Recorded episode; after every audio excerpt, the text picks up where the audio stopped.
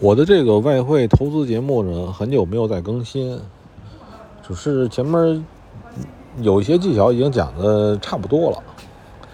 然后呢，今天是也是我另外一个节目，就是关于日本移民的，然后讲了一些。我忽然发现呢，这个在我没有上来的这段日子，这个听众量还是挺多的。所以我觉得，觉得我应该再说一说吧。但是呢，我也懒得改最终的题目了，就是整个这个节目的外挂题目，就是如何通过外汇教你赚小钱儿，是吧？呃，其实可以改为就是如何教你赚点小钱儿。我现在说一点就是这样啊，就是我自己也吃过很多这样的亏，所以我要说一下，是是这样，就是。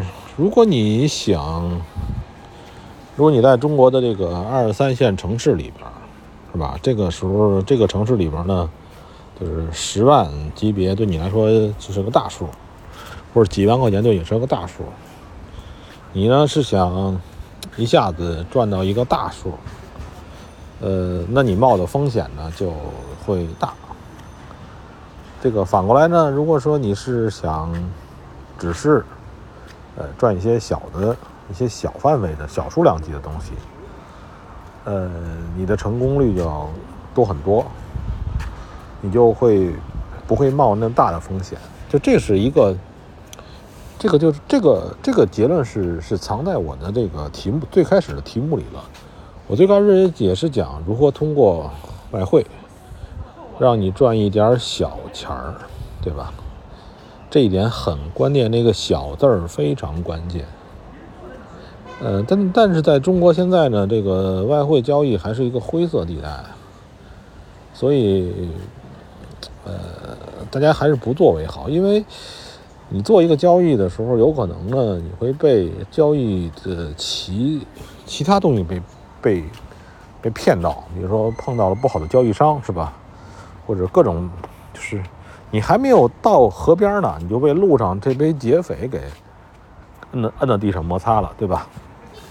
我我是说这个意思，所以我还是想传授，不能说传授吧，呃，就是大概去说一下这个交易的一些一些坑吧，就是以前自己自己吃过的亏呀，或者现在有时候也在吃的亏的一些坑。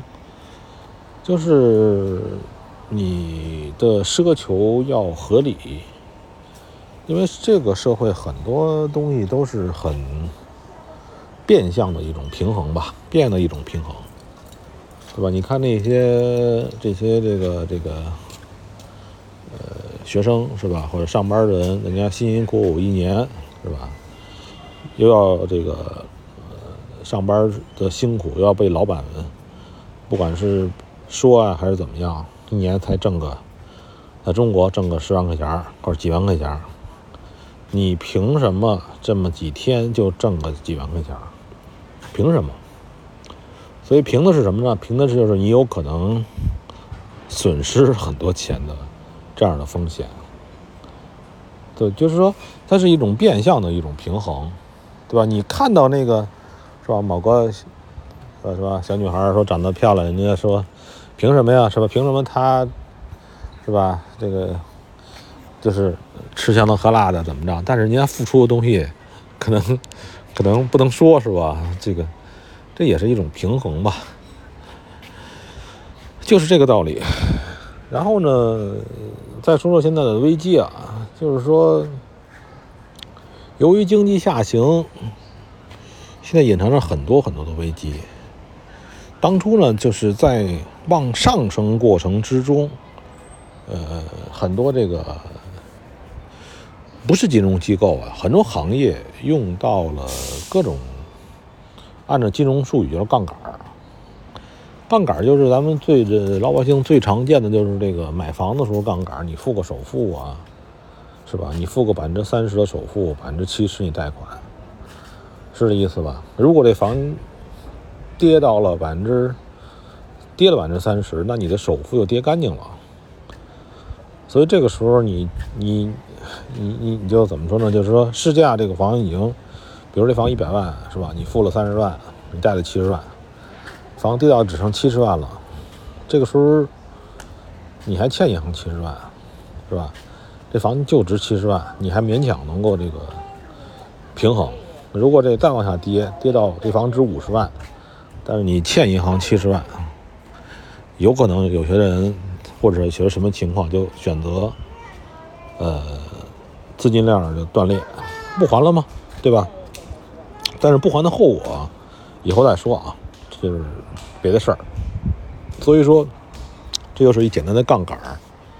别的行业很很多很多行业都是在用不同不同形式的杠杆儿，就是这种杠杆的结果在于呢，这结果会造成了就是，呃，你不知道那个临界点，你可能知道你的行业的临界点在哪儿，但是你不知道其他行业的临界点在哪儿。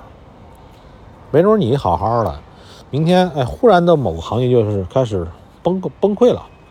是因为正好那个位置就是某个行业的临界点，当临界点到来的时候，就会按照咱们做交易的时候就是强平或者是什么发生，是吧？殃及池鱼嘛。所以在上升的过程之中，把很多的这种杠杆的危害都掩盖了，尤其是咱们。国内这个这个这个情况，呃，因为很多年轻人呢见识了二十年左右的这个上升期，他不知道经济下滑，哪怕滑百分之几个位数会怎样。那这个时候就会有，我再举出一个杠杆来讲，再举出一个杠杆吧。你比如说，你现在有这个人有一千万，这一千万。存银行拿这个存折，我只是举个例子啊。存折有的地方就认这个存折，对吧？就像你这个存折，就说你把存折压到我这儿，我贷给你八百万，对吧？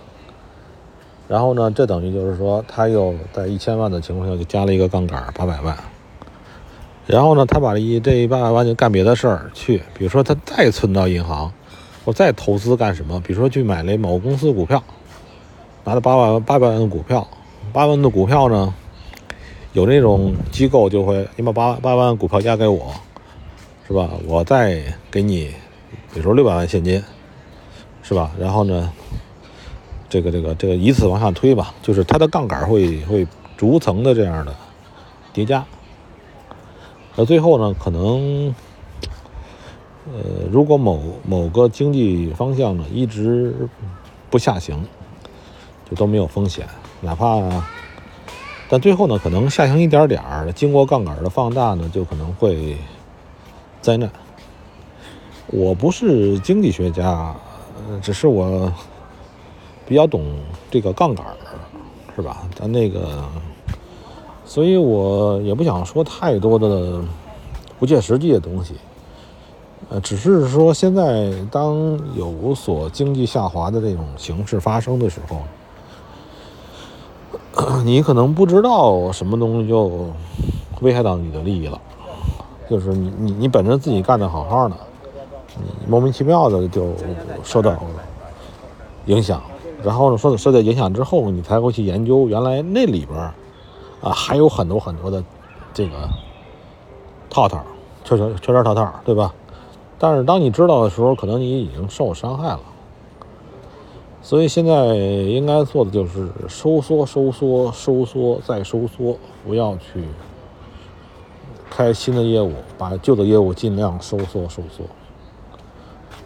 好吧？这是，